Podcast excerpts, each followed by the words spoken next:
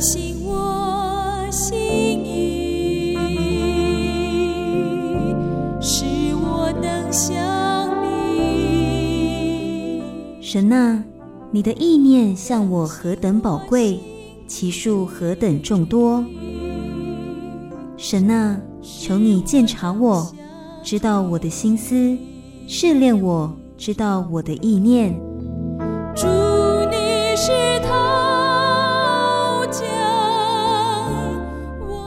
迎收听由谢荣生牧师为您主持的《清醒的心》。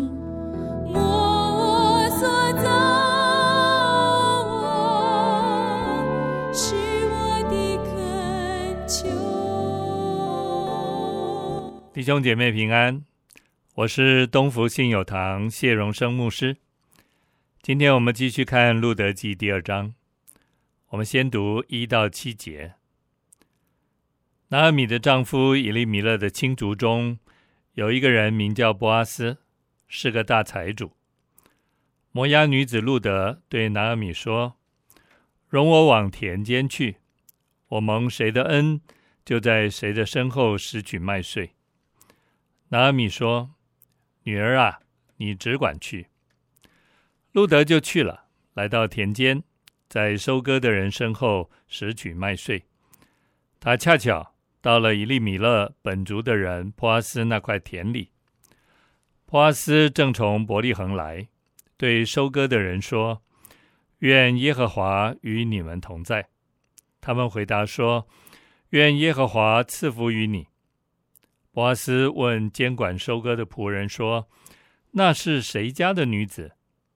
监管收割的仆人回答说：“那是摩押女子，跟随拿俄米从摩崖地回来的。”他说：“请你容我跟着收割的人拾取打捆剩下的麦穗。”他从早晨直到如今，除了在屋子里坐了一会儿，常在这里。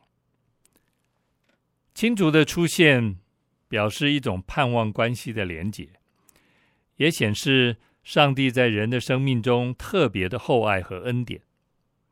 神在人的需要上用他的方式来满足我们，超过我们所求所想。普阿斯是个大财主，除了拥有庞大田产和财富，“财”这个字也可以形容他的贤德。他是一个配受人敬重的人。所以，普阿斯是个有钱又有德的人。普阿斯关心人，祝福人。他去到麦田，对工人亲切的问候和祝福。愿耶和华与你们同在。普阿斯肯定人所付出和摆上的，他感谢人为他所做的。这教导我们要看重跟我们一起工作和侍奉的人，用神的名来为他祝福。这是我们在职场和在教会侍奉中跟人同工所需要的气度。普阿斯对穷乏的人也特别的关注。第五节，他问监管收割的人：“那是谁家的女子？”监管的仆人很清楚，那是摩押女子，跟随拿俄米从摩押地回来的。我们需要有关注人的心和眼光。在我们的能力所及中，给予人最大的协助。圣经教导我们不要单顾自己，也要顾别人。上帝赐给我们的丰富，是要叫我们成为别人的祝福。无论是财富或者是恩赐，都是用来荣神益人的。路德跟着婆婆回到伯利恒，主动的表达要去拾麦穗。按照摩西的律法，庄稼收割的时候是不能割尽的，要留下一些在田里给穷乏、孤儿寡母和寄居的人。这是上帝顾念穷人、顾念他们的需要所定下的规范。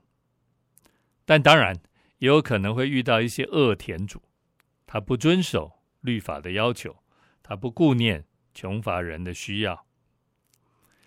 有圣经学者认为，路德所说的“我蒙谁的恩，就在谁的身后拾取麦穗”，是他起初不了解拾取麦穗的规定。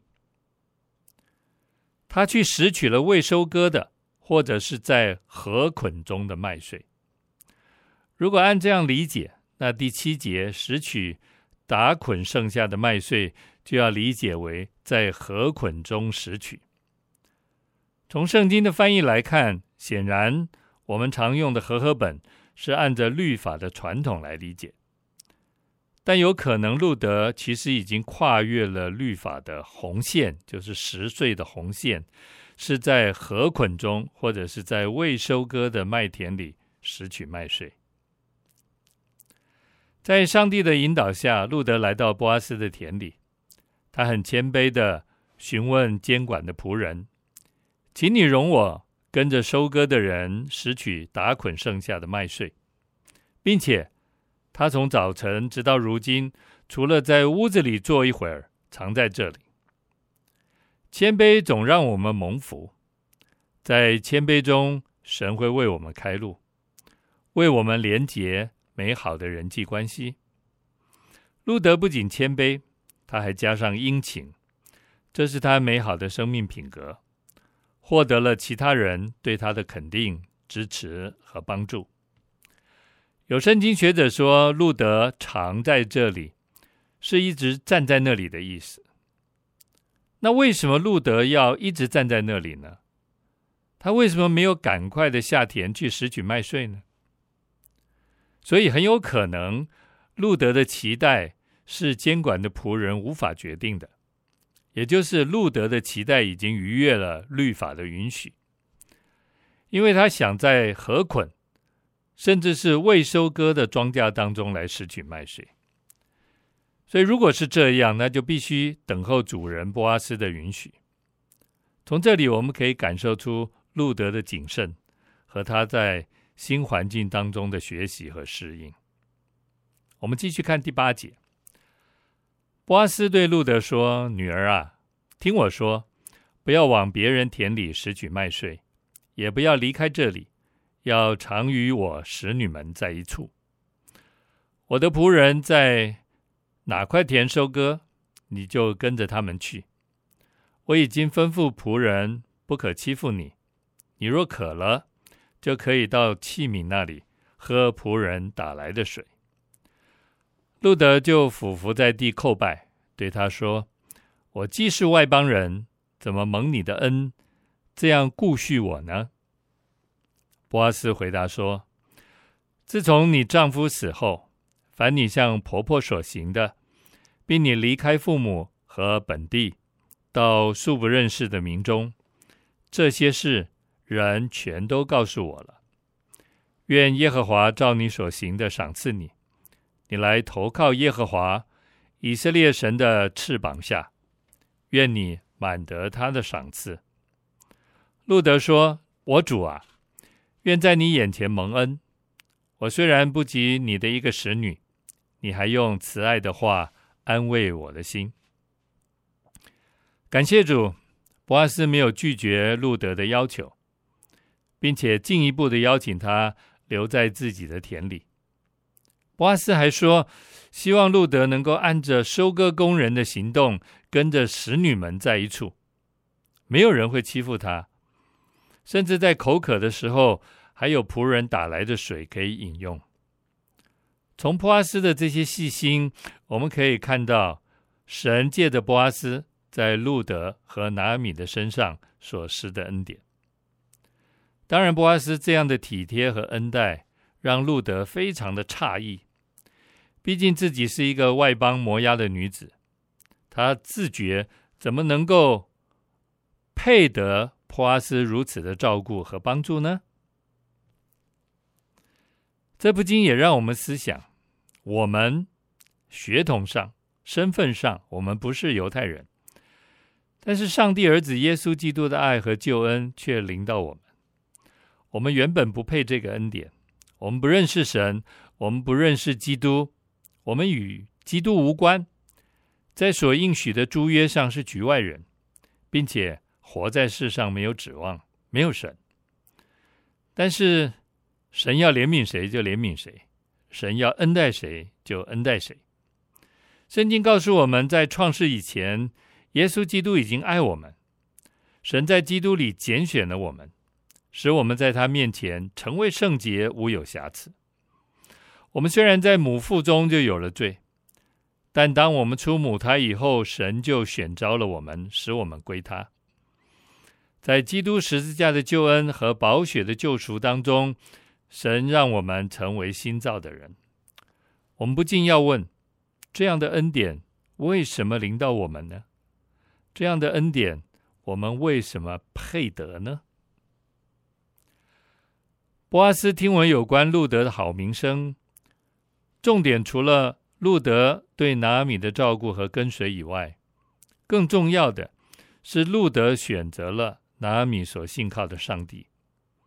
路德对拿阿米说：“你的神就是我的神。”他决定离开摩押和自己的父母亲人，跟随拿阿米来到人生地不熟的伯利恒。路德把自己交给上帝，也伴随着跟随拿阿米一起生活。波阿斯对这样一个外邦的女子，对这样的决定其实是不容易的。波阿斯非常的了解，相对于自己能够在路德和拿俄米身上所做的，我想普阿斯觉得这些是不值得一提的。我们有一些人生长在拜偶像的原生家庭当中，上帝呼召的领到我们，神的爱触摸了我们的心。十字架的大能感动我们，以致我们信靠主，跟随主。我们也走上和原生家庭不同的信仰。我想对许多弟兄姐妹来说，这样的决定选择跟随主是不容易的。这可能要面对家人的反弹、家人的不谅解，甚至来自于家人的逼迫。信靠耶稣基督。就是把自己委身交给他，这是非常强烈属灵的征战。要把自己交给基督，是魔鬼绝对不甘心的。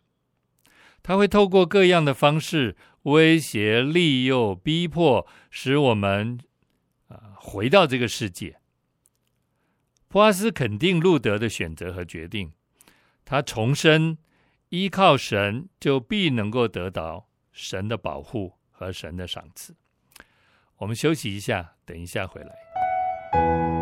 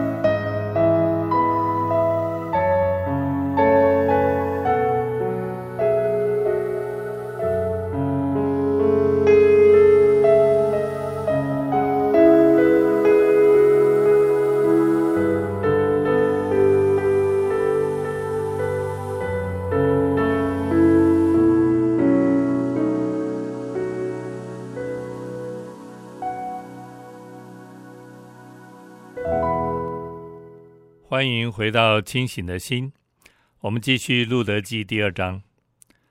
刚刚说到普阿斯重生，依靠神就必得神的保护和赏赐。不过路德还是认为普阿斯的保护和恩待才是最直接的。他对普阿斯说：“我主啊，愿在你眼前蒙恩。我虽然不及你的一个使女，你还用慈爱的话安慰我的心。”这提醒我们，为人祝福祈祷的时候，不要忽略神常要透过我们来祝福人。为人祷告固然很重要，但是主动乐意施恩在人的身上，这是神赐给我们很大的恩典。还有，我们要常常记得别人在我们身上所施的恩，交托甚至忘记别人所做我们认为的错误、恶意、不足。不得体、不恰当的部分，主教导我们要常常喜乐，不住祷告，凡事谢恩。但是我们有的时候会忘记别人在我们身上所做的祝福，却忘不了别人给我们的伤害、委屈和不舒服，以致我们会失去喜乐，忘记谢恩，也忽略祷告的重要。我们看到普阿斯就是一个施恩的人。借着神的赏赐，他把恩典分享给需要的人。他是一个财主，他确实是一个贤德又受人敬重的人。我们继续看十四节。到了吃饭的时候，普阿斯对路德说：“你到这里来吃饼，将饼站在处里。”路德就坐在收割的人旁边坐下。他们把烘了的穗子递给他。他吃饱了，还有剩余的。他起来又拾取麦穗。普阿斯吩咐仆人说：“他就是在捆中拾取麦穗，也可以容他，不可羞辱他，并要从捆里抽出些来，留在地下，任他拾取，不可斥喝他。”普阿斯邀请路德一起吃饼，这饼还可以沾红酒醋。另外，收割的工人把刚割下来的麦穗放在温火上烘烤，剥去麦壳，就可以当食物来吃用。路德和工人吃得饱足。现代中文译本的修订本将“他们把烘了的穗子递给他”这一句改译为“他把烘了的穗子递给他”。我想这是强调波阿斯。他个人把烘了的穗子递给路德，这个翻译让我们看见波阿斯对路德的恩待和照顾，有他实质的行动。他不只是交代工人去做而已，他自己有实际的行动去照顾路德。餐后，波阿斯再一次的吩咐仆人要特别恩待路德，他交代的原则也远远超过了犹太律法的规定。即使路德要在禾捆中抽取麦穗，也要容让他，不可禁止他，也不得斥喝他。同时，波阿斯还要仆人从麦穗中抽出一些麦穗，放在田里，好叫路德可以拾取的更多。当然，这样做也要顾及路德的颜面，不要让路德觉得是别人在施舍，可怜他。这也提醒我们行善要有智慧，不能让接受的人觉得矮人一截。这里我们看见普阿斯的宽厚，绝不是停留在一般的原则。普阿斯之所以会这样叮咛，有可能是受了路德原本不了解犹太律法的要求。这让我们思想，我们帮助人的底线到底在哪里？对犹太人有律法的界限，我们也可能有约定俗成，或者是心理的界限。但恩典本就是人不配得的祝福。波阿斯对路德已经超过了底线的帮助。我们也想一想，耶稣基督对我们何尝不是超过底线的帮助呢？耶稣基督的爱和救恩原本就是我们不配得的。但是这爱却临到了我们。十七节，这样，路德在田间拾取麦穗，直到晚上，将所拾取的打了，约有一一法大麦。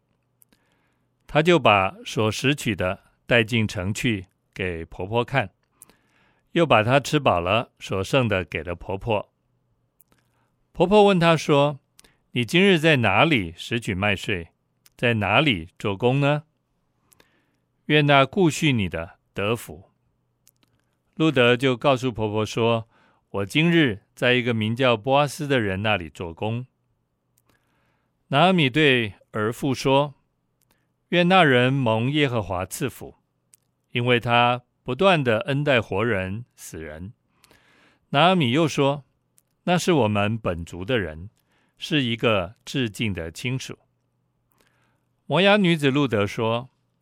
他对我说：“你要紧随我的仆人拾取麦穗，只等他们收完了我的庄稼。”拿俄米对路德说：“女儿啊，你跟着他的使女出去，不叫人遇见你在别人的田间，这才为好。”于是路德与普阿斯的使女常在一处拾取麦穗，直到收完了大麦和小麦。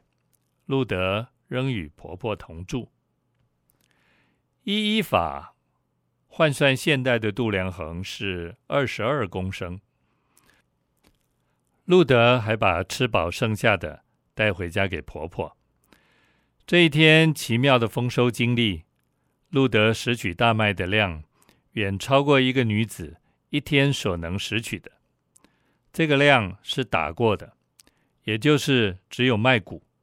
不包括麦秸和麦秆，所以我们能够理解，若不是波阿斯的大力相助，路德不可能扛回这么多的大麦，超过他所求所想。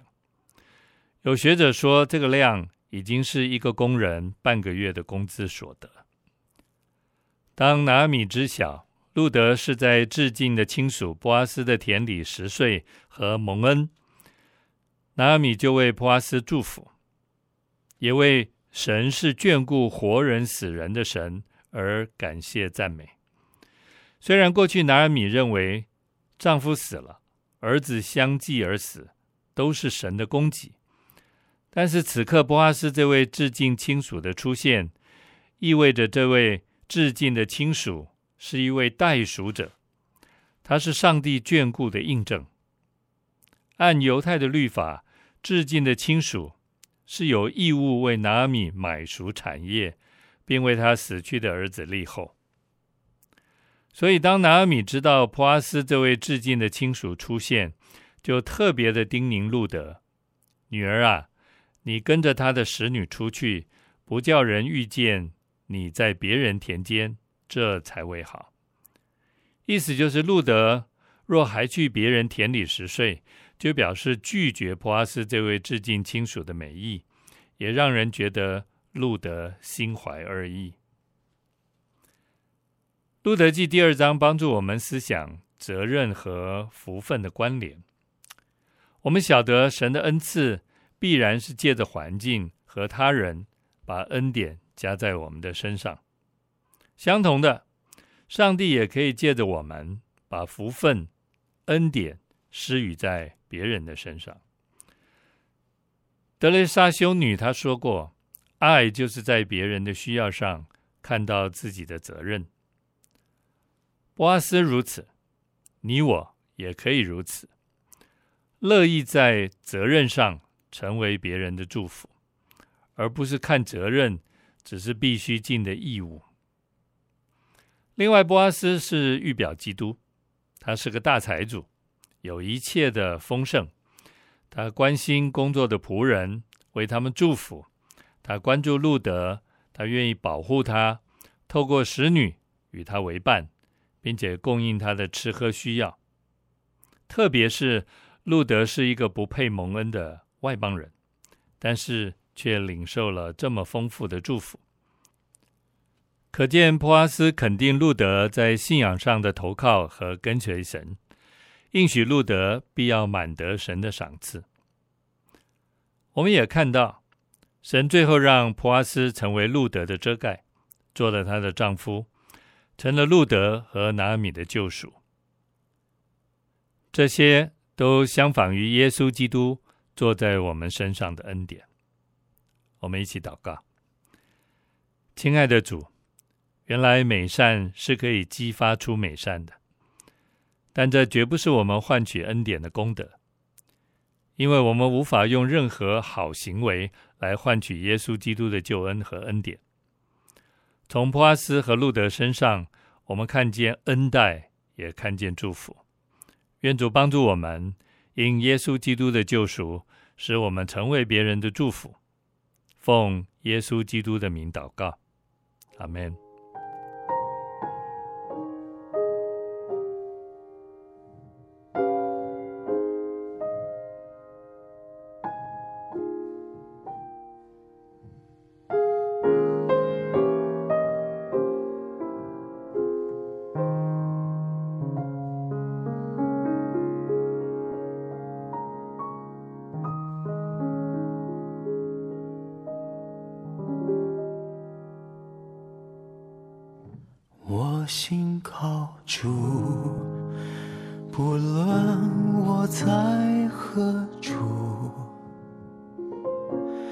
或在陆地，或在大海中。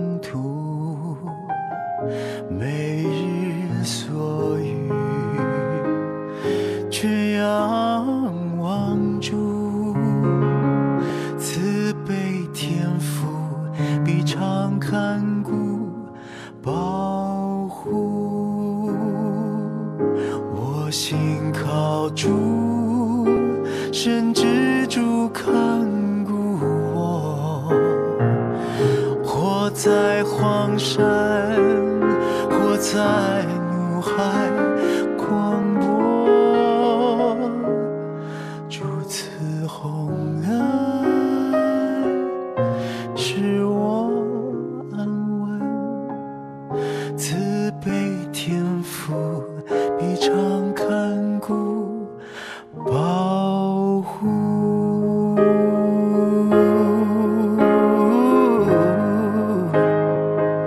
野地玫瑰，天赋尚且看顾。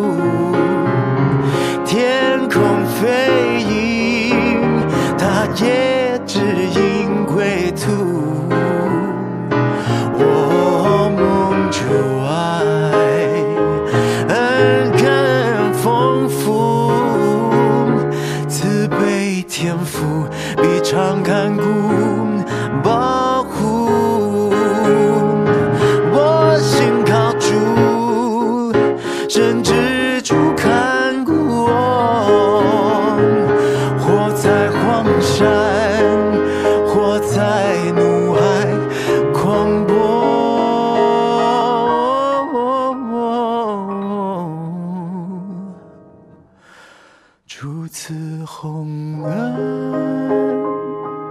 是我。